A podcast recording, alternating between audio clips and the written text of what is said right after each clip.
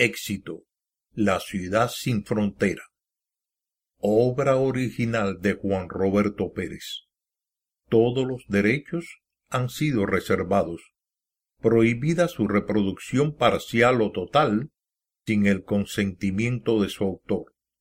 Miami, Florida, 33133. Esta obra no es producto de una fantasía. Los hechos que aquí se relatan son parte de lo vivido por mí durante mi existencia. Son muchas las experiencias que me han tocado vivir y hoy estoy compartiendo esta contigo, la cual estimo puede ayudar a esclarecer el misterio más grande después de la creación del hombre. Me refiero al famoso viaje que realiza el alma al abandonar el cuerpo. En los últimos años se le ha dado mucha publicidad al ya famoso túnel de luz. Hoy vas a conocer que el mismo no es más que el nervio óptico, ya que por él se realiza la salida del alma. Es por eso que la persona cuando muere, sus ojos permanecen abiertos. Han sido muchas las versiones escritas sobre el lugar donde radica el alma. Muchos dicen que ésta se aloja en el corazón, sin embargo están muy lejos de conocer la verdad. El alma tiene su recinto sagrado y le recomiendo a todos los que adquieran este conocimiento que busquen toda la información que puedan sobre la glándula pineal. Así podrán descubrir que muchos centros religiosos ya conocían su existencia. Esto ha podido ser observado en muchos grabados tanto en Egipto, India y Tibet, y recientemente en grabados de la época de Babilonia. Sin más, voy a dar comienzo a lo vivido por mí durante el ataque del ciclón Andrew a la ciudad de Miami. Miami estaba recibiendo las ráfagas de aire y lluvia de la tormenta que azotaba la ciudad. Los fuertes vientos habían hecho que la misma estuviera en completa oscuridad. Frente a mi casa, el inmenso O había sido tumbado sobre las dos residencias. Los cables eléctricos estaban tirados en la calle. La oscuridad envolvía toda la ciudad. Cuando cerré la puerta, decidí irme a la cama. Mi madre había muerto hacía algunos años y estaba viviendo solo. Toda la familia se había reunido en la casa de mi hermana, la cual vive a un costado mío. Allí ellos se sentían seguros, ya que la casa estaba preparada para estos casos. Afuera, la luz de los truenos alumbraba por momento la sala, el pasillo y la cama. Me acosté boca arriba con los brazos a los lados del cuerpo. Mi respiración comenzó a cargar de energía todo mi cuerpo hasta que el ruido exterior dejó de existir. Todo mi pensamiento estaba en mover el ojo del ciclón hacia la parte más al sur, donde la carretera US One se une con Cron Avenue. Sacar el ciclón por aquella parte haría que él mismo no destruyera la ciudad, ya que ésta está cerca a los Everglades. Muchos de ustedes pensarán que eso es imposible de hacer. Sin embargo, no era la primera vez que lo hacía, y como otras muchas cosas realizadas por mí sin buscar publicidad. Fue así como Andrew cambió de rumbo frente a Key Biscayne y se dirigió hacia la parte programada por mí. Comprendo que aquella parte de la ciudad recibió un impacto terrible, pero se trataba de evitar un daño mucho mayor. Pienso que para evitar el que tuviera un cargo de conciencia por los muertos que hubo, se me permitió esa noche el poder presenciar el viaje del alma. A continuación, los hechos tal y como ocurrieron. Estaba de pie en el medio de aquella carretera. Frente a mí, a lo lejos se veía una ciudad. Pero pude notar algo extraño en ella. La misma estaba en completa oscuridad. Y cosa extraña, podía acercarme allí sin moverme de donde estaba. Era como si las imágenes se ampliaran frente a mí. Una mujer salió de una casa llevando en la mano a un niño. Las dos figuras daban la sensación de ser sombras. En un principio pensé que eran de la raza negra. Pero para mi asombro, aquellas figuras eran sombras negras. La mujer bajó los escalones de la escalera que conducía hacia la acera y comenzó a caminar por ella. Pasó frente a un árbol y este también era sombra. No podía entender qué pasaba en aquella ciudad. Todas las cosas eran iguales a cualquier ciudad donde faltara la luz. Mi pensamiento fue interrumpido por la figura de dos hombres que se acercaron a la mujer y al niño, y para mi asombro, estos hombres dejaban tirados en el piso los dos cuerpos. Los hombres parecían estar riendo por el crimen que acababan de cometer. Estos cruzaron la calle para caminar por la acera de enfrente, pero en sentido contrario a donde ellos se dirigían anteriormente. Entonces, dos sombras surgieron y mataron a estos dos hombres. Estos, después de eliminarlo, se dirigieron hacia una casa subiendo los escalones que unían la acera con la puerta de la casa. Cuando estaban llegando a la puerta, ésta se abrió y dos hombres unieron a los otros y mataron a los que estaban subiendo. Las imágenes se alejaron y de nuevo me vi en la calle. Desde lejos pude ver que cada sombra que se encontraba con otra era eliminada por el más fuerte, para luego ser eliminada por otra y por otra. De nuevo, pude ver a la mujer y el niño bajando por la escalera. Pero esta vez ellos eliminaban a los dos hombres. La mujer y el niño cruzaban la calle y allí se encontraban con los dos hombres. Y los cuatro comenzaron a caminar para unirse a los dos hombres que bajaban la escalera de la casa. En la acera, las seis figuras se unían y se abrazaban. Parecían estar felices. No pude ver de dónde salieron las otras sombras.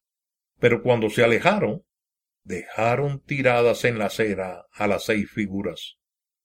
Aquello simplemente era una locura, y yo no pensaba entrar en aquella oscuridad que era eterna.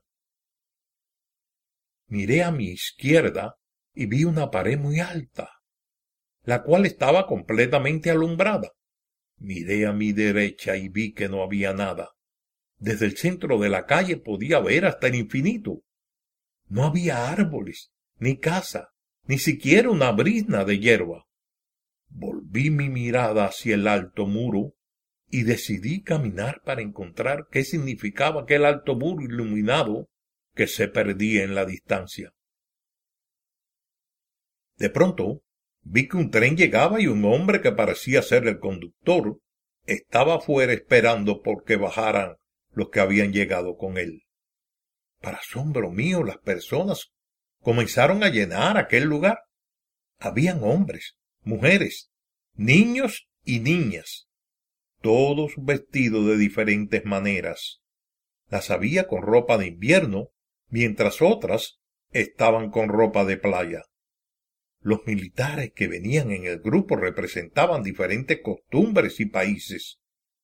Cosa extraña, no pude ver niños pequeños ni recién nacidos.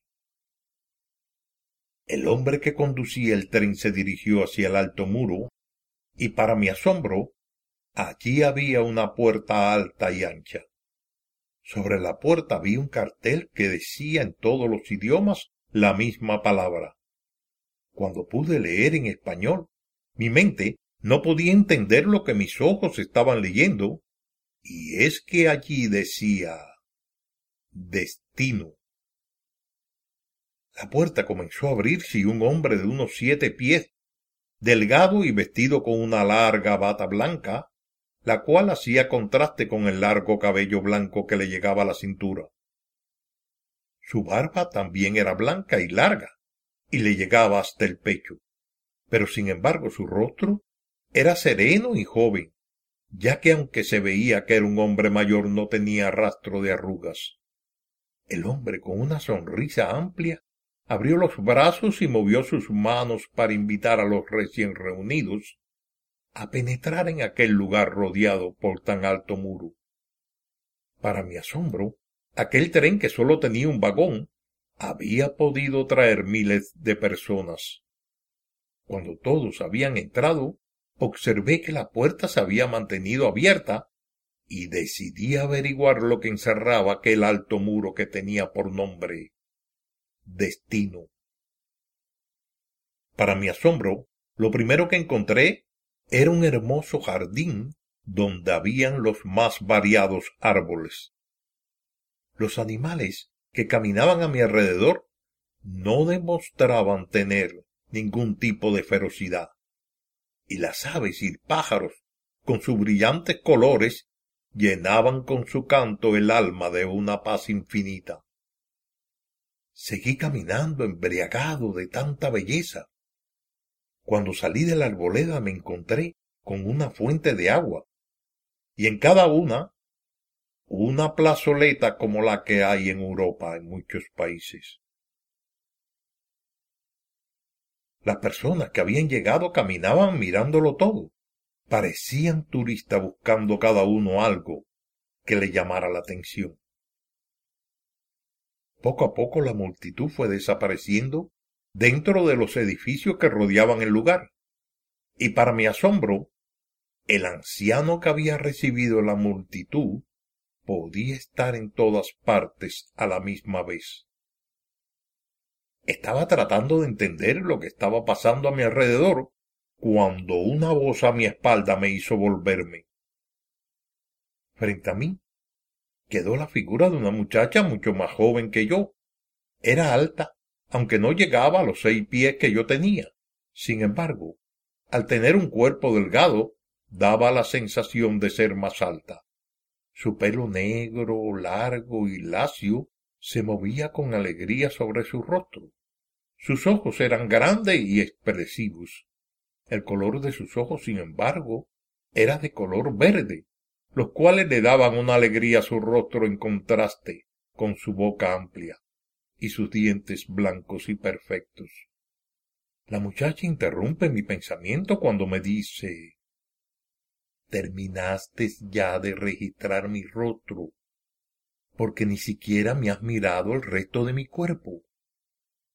La muchacha se había dado cuenta de mi forma de mirar su rostro, y como obedeciendo una orden, bajé la vista para ver sus brazos perfectos, su cuerpo delgado y sus senos pequeños y firmes. Aquella joven tenía un cuerpo perfecto, pero lo que más me llamó la atención fueron aquellos pies con dedos perfectamente arreglados.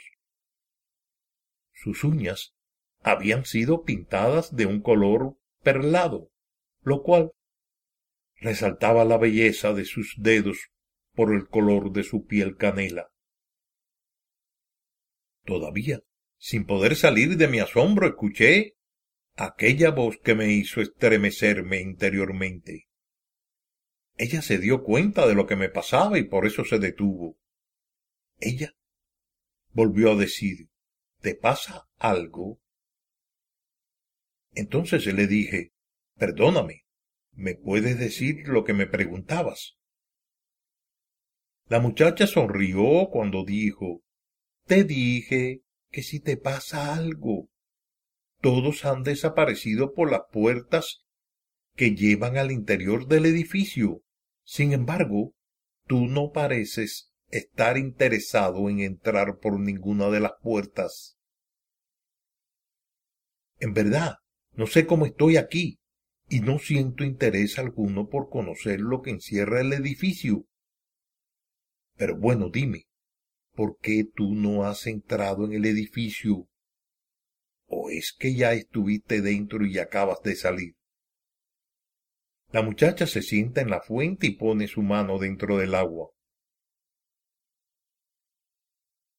Entonces, lleva un poco de agua a su rostro y luego se seca su mano en su larga cabellera negra. La muchacha se vuelve a mí, que la sigo contemplando, y me dice Siéntate a mi lado y coge un poco de agua y pásala por tu rostro.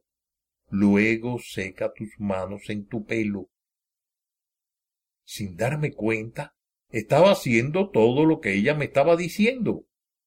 Aquella muchacha ejercía un extraño poder sobre mí. La muchacha me dice, dime la verdad, ¿qué sentiste cuando el agua tocó tus manos? Luego, cuando la llevaste a tu rostro y al final, cuando secaste tus manos en tu cabello. Le expliqué que cuando mis manos entraron en aquella agua, me sentí como si mi cuerpo se rejuvenecía. Luego, cuando llevé el agua a mi rostro me di cuenta que aquella agua no era igual a toda la que había visto anteriormente. Podía sentir cómo mi cuerpo se iba limpiando de las enfermedades que habían hecho estrago en mi cuerpo durante mi larga vida.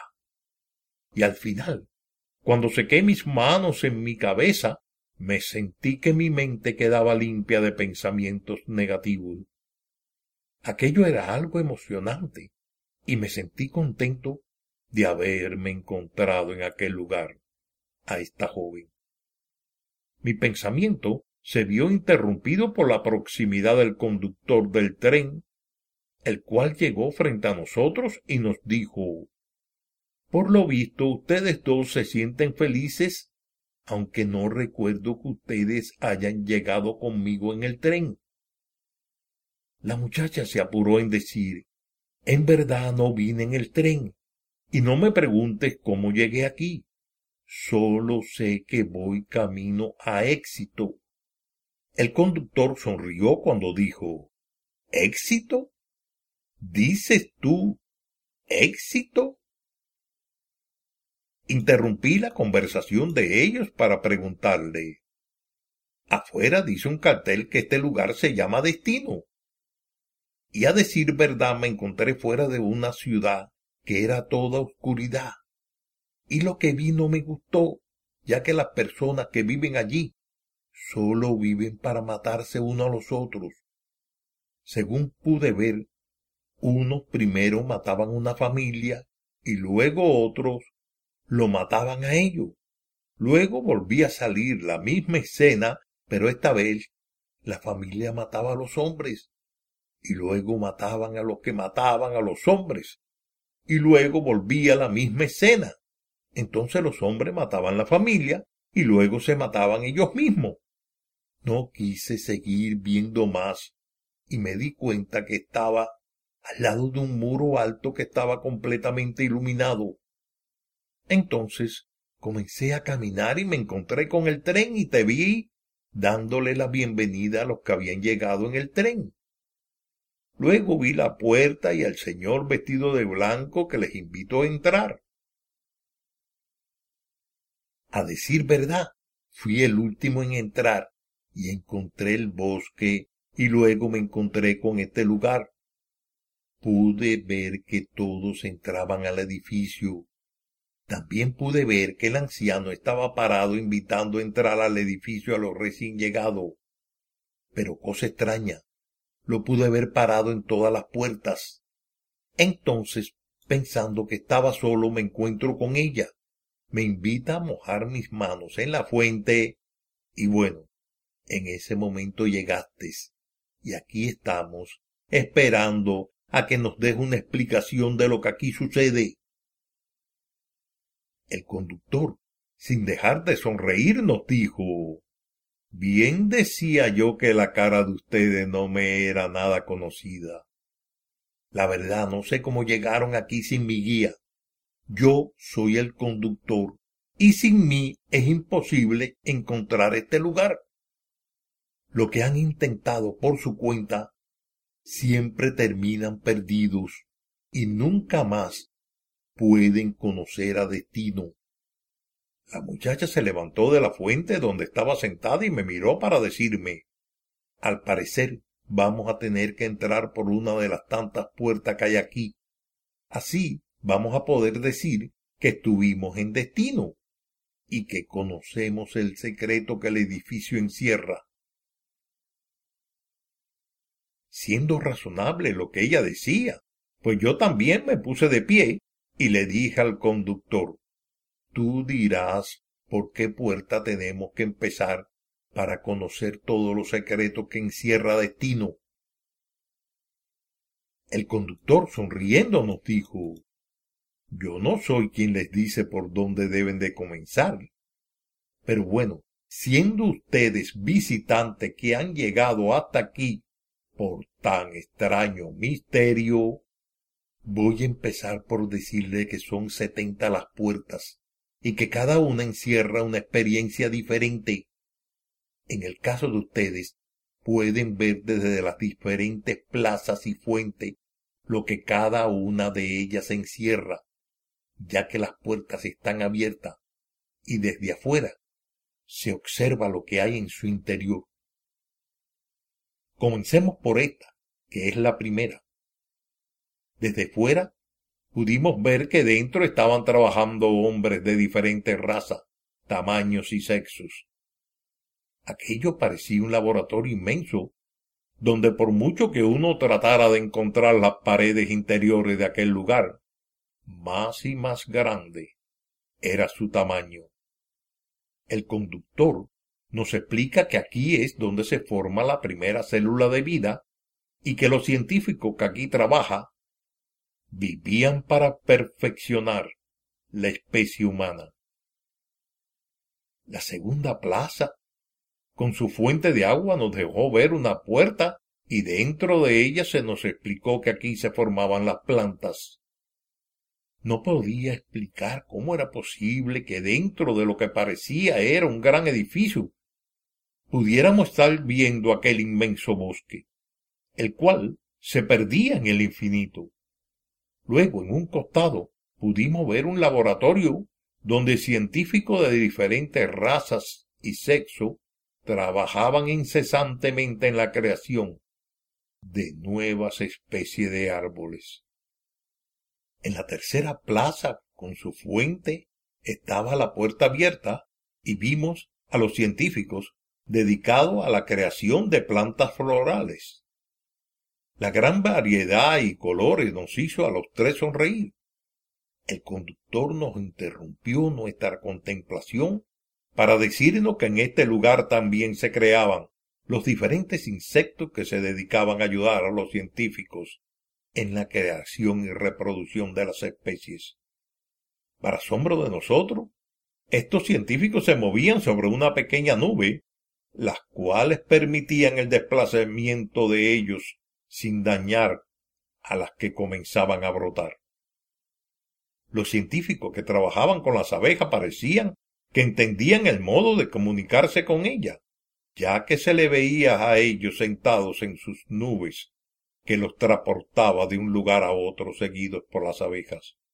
Las mariposas que volaban acompañando a los científicos tenían tan bellos colores que formaban, junto a los colores de las flores, un paisaje digno de ver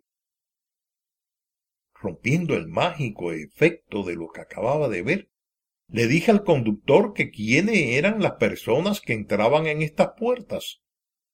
El conductor sonrió antes de contestarme. Al fin, al darse cuenta que yo no había encontrado la respuesta, me dijo Solo los que aman. Lo que has visto, aquí no entran los que destruyen los bosques por el simple hecho de enriquecerse la muchacha interrumpió para decir, pero existen los que convierten la madera en papel, otros en caucho y algunos para calentar sus hogares. El conductor, sin dejar de sonreír, nos dijo, la creación fue concebida conociendo las diferentes necesidades del hombre. Los científicos crean inmensos bosques que sirven de pulmón a nuestro planeta. Sin ellos el aire estaría enrarecido, y los animales, las plantas y los hombres dejarían de existir. Hay un verdadero equilibrio para todas las cosas, y aquí se lucha por mantener el equilibrio. de no existir este lugar, ya el hombre habría dejado de existir. Lo volví a interrumpir para decirle, entonces nos estás diciendo que no estamos solos, que existen guardianes que cuidan de nosotros tanto como del planeta completo. La siguiente puerta nos permitió ver cómo los científicos trabajaban la Tierra creando y cambiando los diferentes metales y minerales. Allí pudimos ver cómo el carbón se transformaba en un hermoso brillante. El oro y las piedras preciosas brillaban en aquel lugar que parecía una cueva inmensa que se perdía en la distancia. La muchacha dijo, hermoso lugar, pero yo prefiero observar una hermosa piedra aquí que en mi dedo. El conductor le dijo, ¿sabes por qué?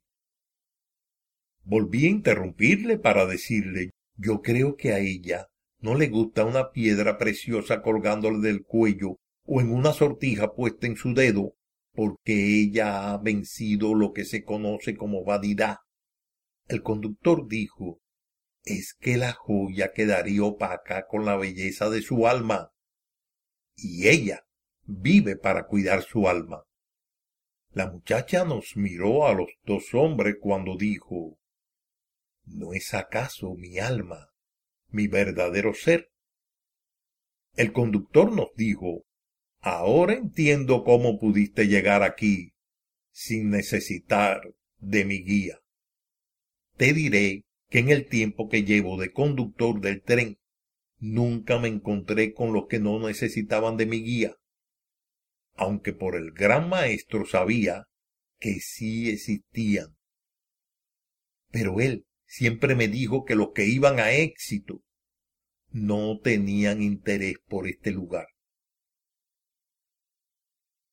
Interrumpí al conductor para preguntarle si conocía el lugar llamado éxito, y él, sin dejar de sonreír, nos dijo que su tren muchas veces ha pasado por la estación donde para el tren de éxito, pero que él nunca ha tenido la oportunidad ni el tiempo libre para conocer este lugar. La muchacha le dijo, me gustaría que me ayudaras a llegar a éxito, ya que dices que tu tren pasa por ese lugar. El conductor nos dijo, si el gran maestro me lo permite, creo que puedo dejarte en esa estación cuando haga mi próxima salida. La muchacha se volvió hacia mí y me preguntó qué yo pensaba hacer y para asombro mío le dije que yo no sabía todavía si me quedaría en destino o seguiría con ella hacia éxito. La siguiente plaza con su fuente nos llevó a pararnos frente a aquella puerta y desde la misma podíamos ver a los científicos trabajando en la elaboración de medicinas para la cura de las diferentes enfermedades.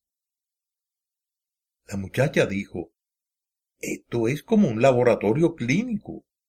Pero puedo ver que aquí se trata la cura de las enfermedades, tanto del hombre como de los animales y las plantas.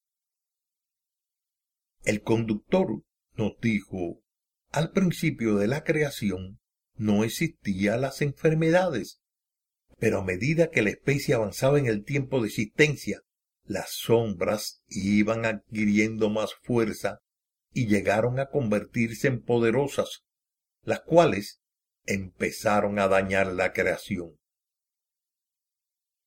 Si destruíamos la sombra, se destruía también la creación. Entonces el gran maestro formó los veladores de la creación. Estos han venido manteniendo la especie. Para protegernos, el gran maestro creó el muro iluminado el cual no proyecta sombra.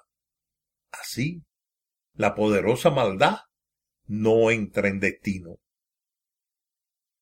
La muchacha le pregunta, lo que quiere decirnos es que la sombra nunca pasa por destino.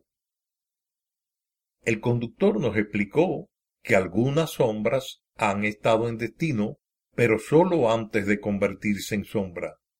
Y es que dentro de las setenta puertas hay una que si la seleccionas porque te atrae más que las otras, ésta te lleva, producto de tu misma elección, al lugar sin regreso, o lo que es lo mismo, al mundo de la sombra.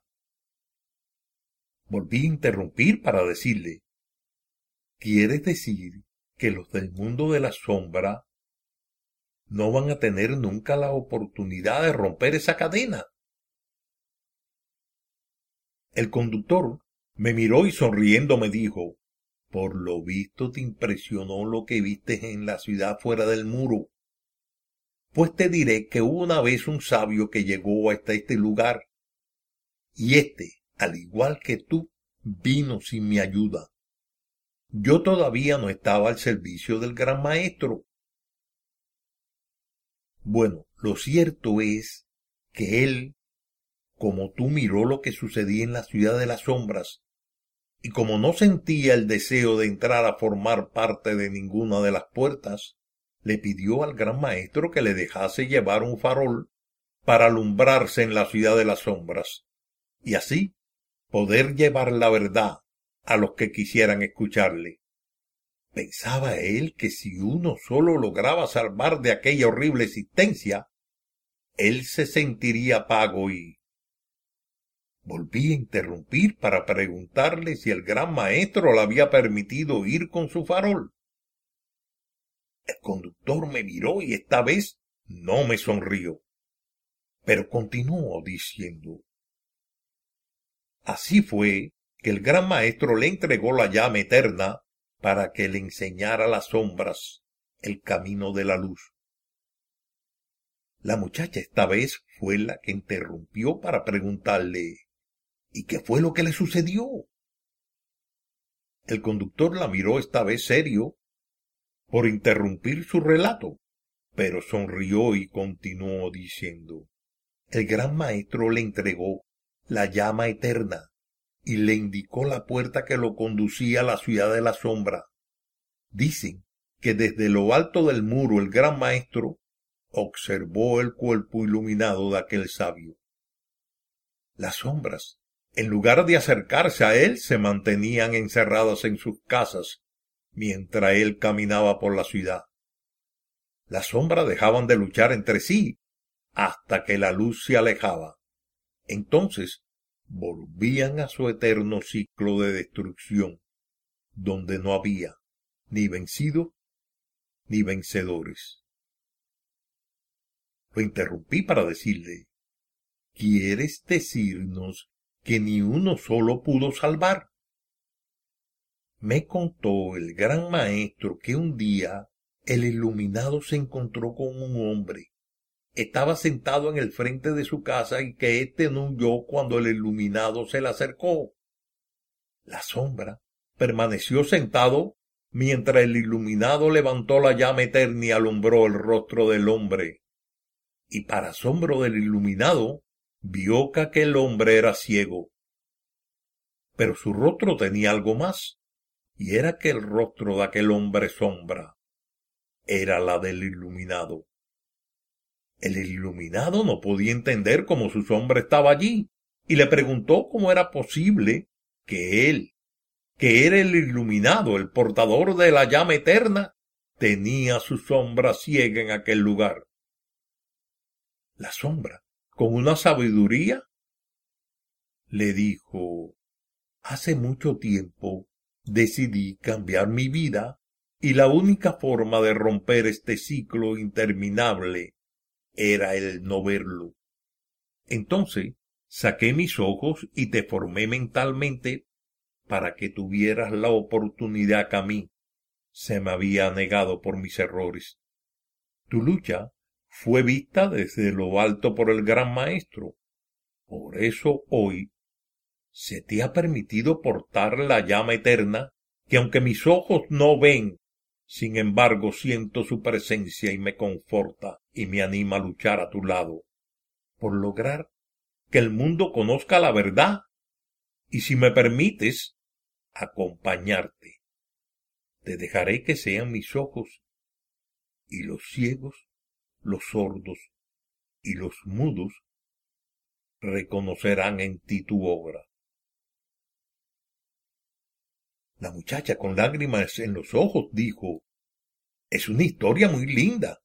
Y dime, ¿qué fue lo que sucedió con el iluminado y su sombra? El conductor tenía también sus ojos húmedos cuando dijo, Ellos continúan su largo camino por el mundo llevando con ellos la verdad de la vida. Muchos reconocen en él al iluminado cuando les dice, el que tenga oído oiga, y el que tenga ojos vea. Limpié mis ojos de las lágrimas que habían brotado al escuchar tan gran relato y le dije, Dichoso aquel que contemple su presencia. La muchacha mojó sus manos en la fuente y luego limpió su rostro con el agua de la misma, procediendo a secar sus manos con su pelo. Yo hice lo mismo y le pregunté al conductor si él no lo iba a hacer, y éste, sonriendo, me dijo que ya él no necesitaba limpiar su rostro, y sin dejar de sonreír nos dijo es mejor que nos apuremos en seguir contemplando la fuente ya que pronto debo salir para buscar lo que esperan por mí. La puerta de los militares estaba repleta de rostros conocidos.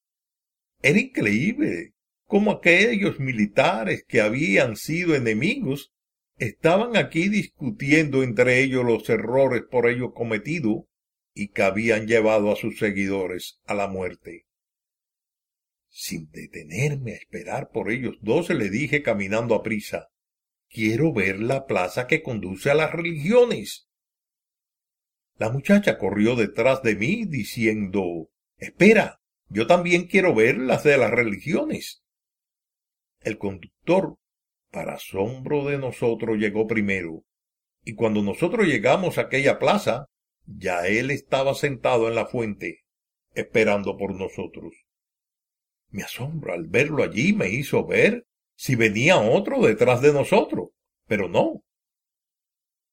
Detrás de nosotros y perdiéndose en la distancia estaban las fuentes que habíamos dejado atrás, y él, leyéndome la mente, me dijo, vamos, soy yo, no hay otro aquí igual a mí. Nuestro asombro fue grande al pararnos en aquella puerta y contemplar las diferentes multitudes seguidoras de los grandes guías espirituales que habían estado con el hombre para enseñarle el camino de la perfección. Allí estaban los budistas con sus cantos y rezos, y también los seguidores de Alá y Mahoma. La multitud de cristianos era también inmensa, y luego venían las diferentes manifestaciones de adoración. Existían una infinidad de creencias las cuales eran ejecutadas por los pueblos que la representaban. Allí estaban los pieles rojas, danzando alrededor de una inmensa hoguera. También estaban los grupos africanos con sus orillas. Y así, cada raza tenía su propia manifestación religiosa. Me volví hacia el conductor y le dije que si nosotros entrábamos en aquel sagrado lugar, si podíamos volver a salir para que él nos llevase cuando se fuera para el lugar llamado éxito. Y éste me dijo que si el gran maestro le decía a él que nos dejara allí, él con gusto detenía el tren y nos dejaba bajarnos en éxito, pero que tenía que tener la autorización del gran maestro.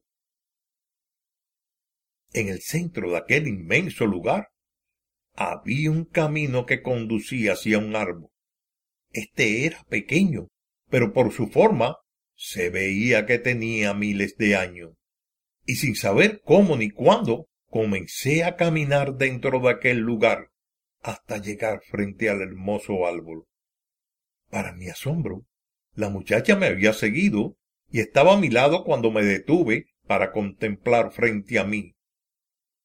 Lo que para mí no era más que el árbol de la eterna sabiduría. Detrás de nosotros estaba el conductor. La muchacha, sin dejar de mirar el árbol, me dijo, Dime, ¿qué ves tú en este árbol?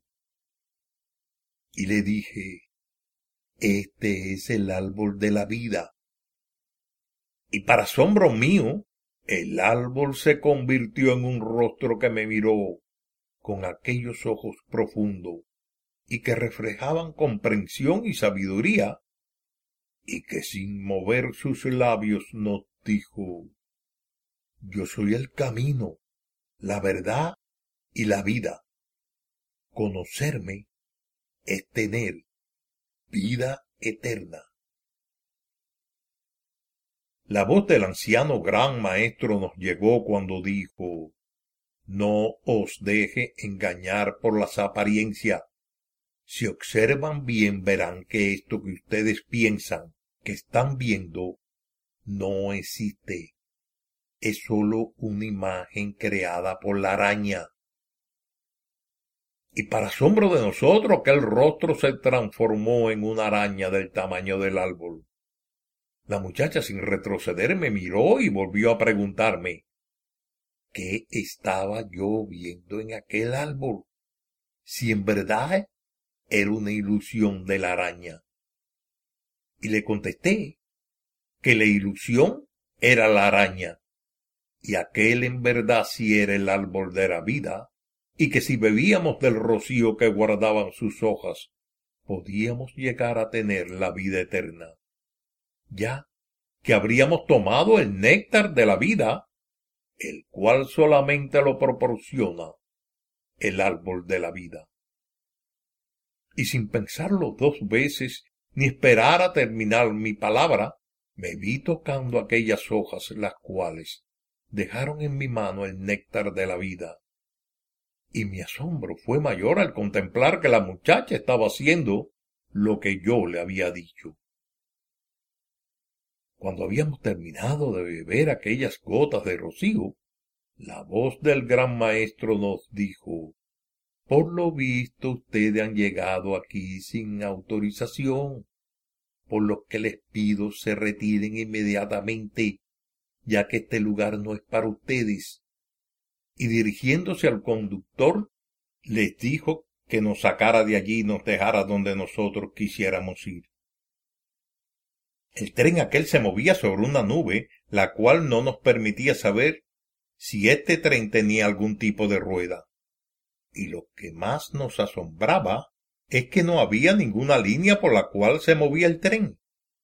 Sin embargo, nos dejó en un lugar que parecía una estación de tren que para nosotros era muy antiguo. Un cartel en el único edificio de madera que había en el centro de aquel lugar decía éxito. La muchacha y yo nos dirigimos hacia una puerta que nos sacaría hacia el otro lado de la estación. Sin embargo, la muchacha se detuvo para decirme que necesitaba ir al baño, que por favor la esperara fuera, y allí quedé esperando a que ella saliese del baño. Pero el tiempo transcurrió y ella no daba señal de vida por lo que me atreví a abrir la puerta para encontrarme con una muchacha joven y rubia con unos ojos muy verdes que traía en sus manos envuelta en una manta una hermosa niña trigueña con unos ojos negros muy expresivos. Le pregunté que si había visto a la muchacha que me había acompañado hasta allí, y me dijo que dentro del baño solo estaba ella y su hija, que la habían entregado en ese lugar. No entendía lo que aquella muchacha me decía con que la habían entregado su hija en aquel lugar. Ella, ella, sin moverse, me dejó que yo me cansase de buscar a la muchacha que había llegado conmigo, y cuando quedé convencido que allí solo estábamos nosotros, entonces se dirigió a mí preguntándome que a dónde pensaba ir, y le dije que había llegado en el tren el cual me había dejado allí en compañía de mi amiga, la cual iba en busca de éxito. A lo que me contestó que ella va rumbo a éxito y que yo podía ir con ella y su hija si así lo quería. Los dos cruzamos la puerta de madera del edificio donde decía éxito y nos vimos frente a una ciudad que para asombro se movía frente a nosotros. La madre de la niña me dijo, ¿Sabes tú a dónde vas? Y le dije que nunca había estado allí y que no tenía ninguna idea de lo que aquel lugar encerraba. Y allí, sonriendo, me dijo, ¿puedes acompañarnos a nuestra casa? Para mi asombro, me dijo, ahí viene nuestro barrio, esa es mi calle donde vivimos nosotras. Y me vi caminando por aquella calle hasta llegar frente a una hermosa casa la cual estaba pintada con diferentes colores, todos muy brillantes y llamativos. La curiosidad me hizo preguntarle que por qué todas las casas tenían esos colores tan vivos, y ella sin detenerse a mirarme, me dijo que esos colores eran los colores de la vida. Y en verdad, no le entendí lo que me quiso decir con eso. Subimos los escalones que separaban la acera de la puerta de la casa, y para mi asombro, abrió la puerta sin usar ninguna llave. Penetramos en la casa y pude contemplar cómo la niña era toda una señorita y me estaba estirando sus brazos para abrazarme. La madre también me estaba abrazando y me dio la sensación que había estado de viaje y que acababa de regresar a casa. Para mi asombro, en la pared había una foto donde yo estaba de pie detrás de un mueble donde estaban sentada la muchacha rubia, teniendo en sus brazos la muchacha trigueña que me había encontrado en aquel lugar llamado destino. Y comprendí que aquella era mi casa y que la muchacha que me había encontrado no era otra que mi hija, la cual me había ayudado a encontrar el regreso a casa. Me moví en mi cama producto del calor que había en la casa, y entonces recordé que el ciclón había estado a punto de penetrar en la ciudad. Me dirigí hacia la puerta y cuando la abrí pude ver los estragos producidos por la ráfaga de viento. Las ramas de los árboles y los cables eléctricos estaban tirados en el medio de la calle. Y mirando aquel destrozo me dije para mí adentro Roberto, eres un afortunado. ¿Has visto dónde van las almas de las personas cuando se liberan de esta pesada carga llamada cuerpo?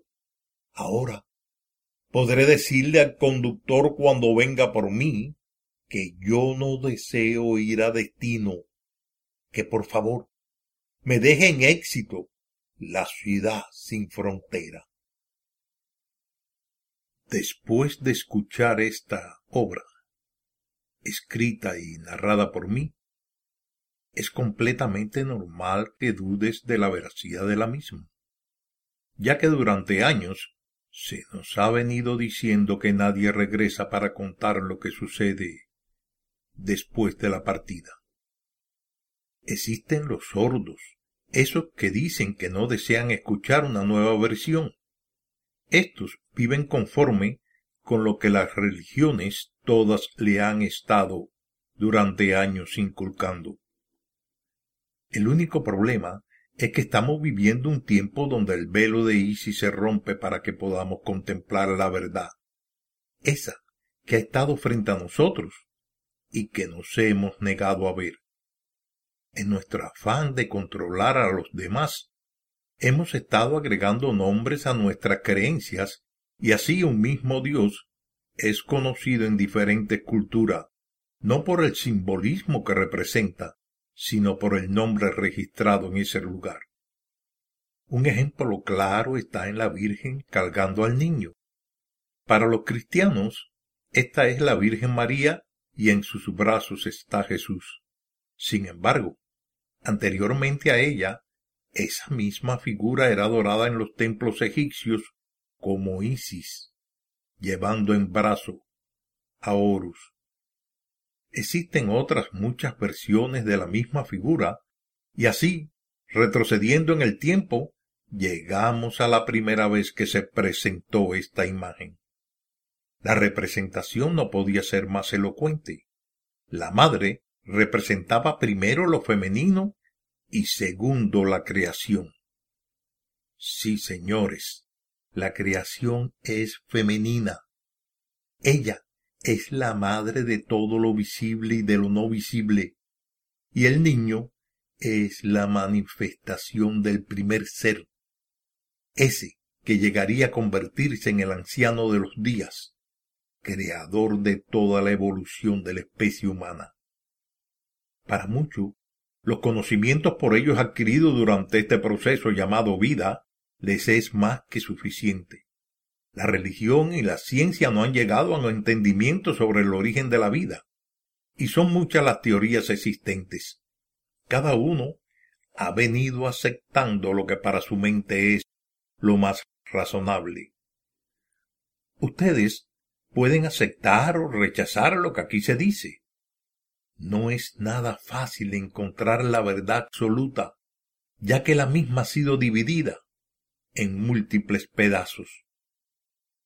Cuando nosotros encontramos un fragmento de la verdad, la euforia nos ciega, y es que la luz de ese pequeño conocimiento nos ha dejado ver una pequeña información. En ese instante de nuestra vida, creemos que esa es toda la verdad. Y volvemos a crear una coraza alrededor de nosotros para poder defender lo que con gran trabajo hemos podido descubrir. Así, los estudiosos de la Biblia defienden ese pequeño fragmento de la verdad. Lo mismo sucede con las otras religiones. Durante mi estancia en destino pude ver las diferentes corrientes filosóficas y religiosas que existen en el planeta y que han servido como guía para ayudar al hombre en su avance evolutivo. Las religiones han servido de freno a esas masas que en un momento determinado comenzaron a hacerse preguntas. Cuando la religión no pudo controlar a los pueblos como una necesidad, surgieron los gobiernos totalitarios, los cuales imponían por la fuerza las leyes dictadas por ellos. Luego, cuando el terror ya no era un freno, surgiría la unión entre la religión y el gobierno. La vida en el planeta hasta este momento ha sido una lucha por la subsistencia, la humanidad ha tenido que enfrentarse contra un sinnúmero de calamidades. Envidia, celo, odio, enfermedad. Estas son una pequeña parte por nombrar algunas. Cada vez que el dolor nos llega, nos negamos a reconocer cuál fue nuestro error, por lo que culpamos a Dios de habernos abandonado. Y es que la humanidad no puede entender el funcionamiento de la vida, ya que ellos no se han detenido nunca a encontrar la respuesta. No puede haber respuesta si antes no ha existido una pregunta. La pregunta es fácil. Si por un momento nos visualizamos siendo niños, nos veremos haciendo esa pregunta cada vez que no entendamos algo. ¿Por qué? ¿Por qué? ¿Por qué? La respuesta es fácil. No podemos entender la vida mientras no entendamos la muerte. Lo primero que vamos a encontrar es dónde comienza la vida. ¿En el principio o en el final? ¿En alfa o en omega? Recordemos que la vida es un círculo y que alfa y omega, principio y fin, se unen para cerrar el círculo. Sin embargo, existe una separación entre la unión de ellos dos, llamado pi. Ese pi pudiéramos verlo como la ausencia del principio y del fin. Ese pi también pudiera compararse con el reposo, el descanso. Visto desde otro ángulo, pudiéramos decir que entre la madre y el hijo está el padre. En fin, la interpretación puede ser variada, pero el final es el mismo. Pi no es el principio, pero sí el comienzo. Y así vemos que sin importar el diámetro del círculo, siempre está allí, aunque no sea visible a nuestros ojos. La realidad es el comienzo de una nueva existencia. La realidad puede ser personal o colectiva. Nuestro círculo de vida puede ser pequeño o grande. Nuestro pi se encarga de llenar ese espacio vacío con una nueva existencia. Esta se manifiesta en nuestro diario vivir, aportando cada seis horas una nueva manifestación. Amplía tu círculo con una sonrisa, un saludo, una mirada que deje que la energía del pi se renueve en cada momento de tu existencia. Si logras acostumbrarte a dedicarle a tu pi un pensamiento de amor, de armonía, bienestar y salud, puedo asegurarte que tu vida en el planeta comenzará a reencontrarse con tu yo superior, ese que un día abandonaste para buscar la experiencia de la carne. Deja que la armonía divina comience a realizar el milagro. Antes de buscar a Dios, encuéntrate a ti mismo. La reencarnación surgió como una necesidad para las almas que abandonaban el cuerpo físico. En el principio, las almas que entraban en los cuerpos para darles vida venían de la esencia divina y cuando abandonaban el cuerpo regresaban o se disolvían en el éter. El aumento de población creaba un desgaste de la energía divina. El anciano de los días no podía permitir que esa energía que no había sido utilizada correctamente pudiera de nuevo regresar a formar parte de la creación. Así fue creada la ciudad de destino y la del karma. En destino las almas llegarían y aprenderían de sus errores, teniendo de nuevo la oportunidad de regresar en busca de una nueva experiencia. En karma, aprenderían que el odio engendra odio, que el dolor que producimos en otros regresa a nosotros y sólo logra escapar al calma el que descubra el amor y el perdón. La ciudad de éxito es una continuación de destino, Allí las almas que han evolucionado llegan con su pareja para formar una vida sin sombra y se les permite reproducirse para lograr mantener en la misma la energía divina que se simboliza en el amor. Los niños que nacen allí no llegan nunca a convertirse en ancianos. A los jóvenes se les permite ayudar en destinos y estos pueden llegar a convertirse en protectores de un alma que ha evolucionado, pero no ha terminado su aprendizaje. Los que han visto en el planeta la manifestación de estos protectores han pensado que ellos tienen alas, pero se sabe que es sólo una expansión de su energía. Estos, cuando terminan su estancia en éxito, pasan a formar parte de la ciudad de la luz eterna. Estos niños son guiados por una manifestación del anciano de los días. Es bueno señalar que aquí existe una representación de toda la creación, la cual vive en armonía, ya que la materia es pura energía, y la misma no aumenta ni disminuye su peso, por lo que no necesita de alimento alguno. Una verdad en pocas palabras. Para entender la verdad, tienes que saber lo que la misma encierra. Cada uno de nosotros ve la vida en forma diferente. Nosotros miramos pero no vemos. Nuestra mente está preparada para recibir un entendimiento falso. Nuestra formación nos permite ver y entender de acuerdo a ese análisis. Describir la vida es fácil, siempre que la persona tenga interés en escuchar aceptar que hemos vivido en la mentira no es fácil. Nuestro ego se revela y éste te está diciendo que no escuches. Si logras vencer tu ego, entonces mereces encontrar la verdad. El principio. En el principio todo fue un vacío y esto se manifiesta en un círculo, también conocido como un cero. Para lograr el movimiento surgió el punto en el centro del círculo, y así surgió el uno. El círculo se vio dividido por la dualidad. Figura representada en el Tao. Fue así como surgió el positivo y el negativo, lo masculino con lo femenino, el yin y el yang, el ser y el no ser. Si nosotros observamos la figura con detenimiento, podemos descubrir que en ella se encierra dos puntos, dos figuras y un círculo, lo que nos da como resultado la quinta esencia. Todo ello ha dado lugar a la creación de los elementos, aire, tierra, agua, fuego.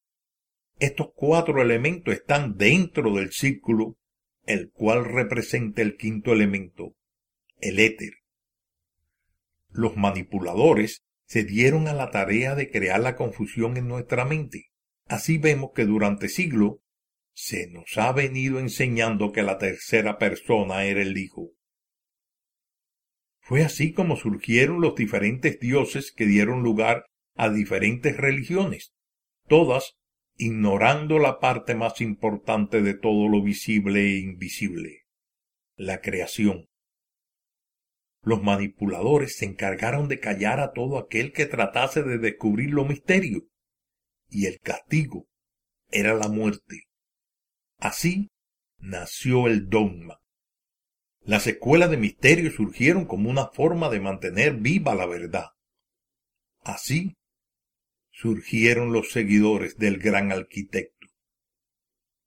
Antes de comenzar a usarse el triángulo, la escuadra y el compás, el medio de identificación era el péndulo, y con ello podía el iniciado saber si la persona decía la verdad.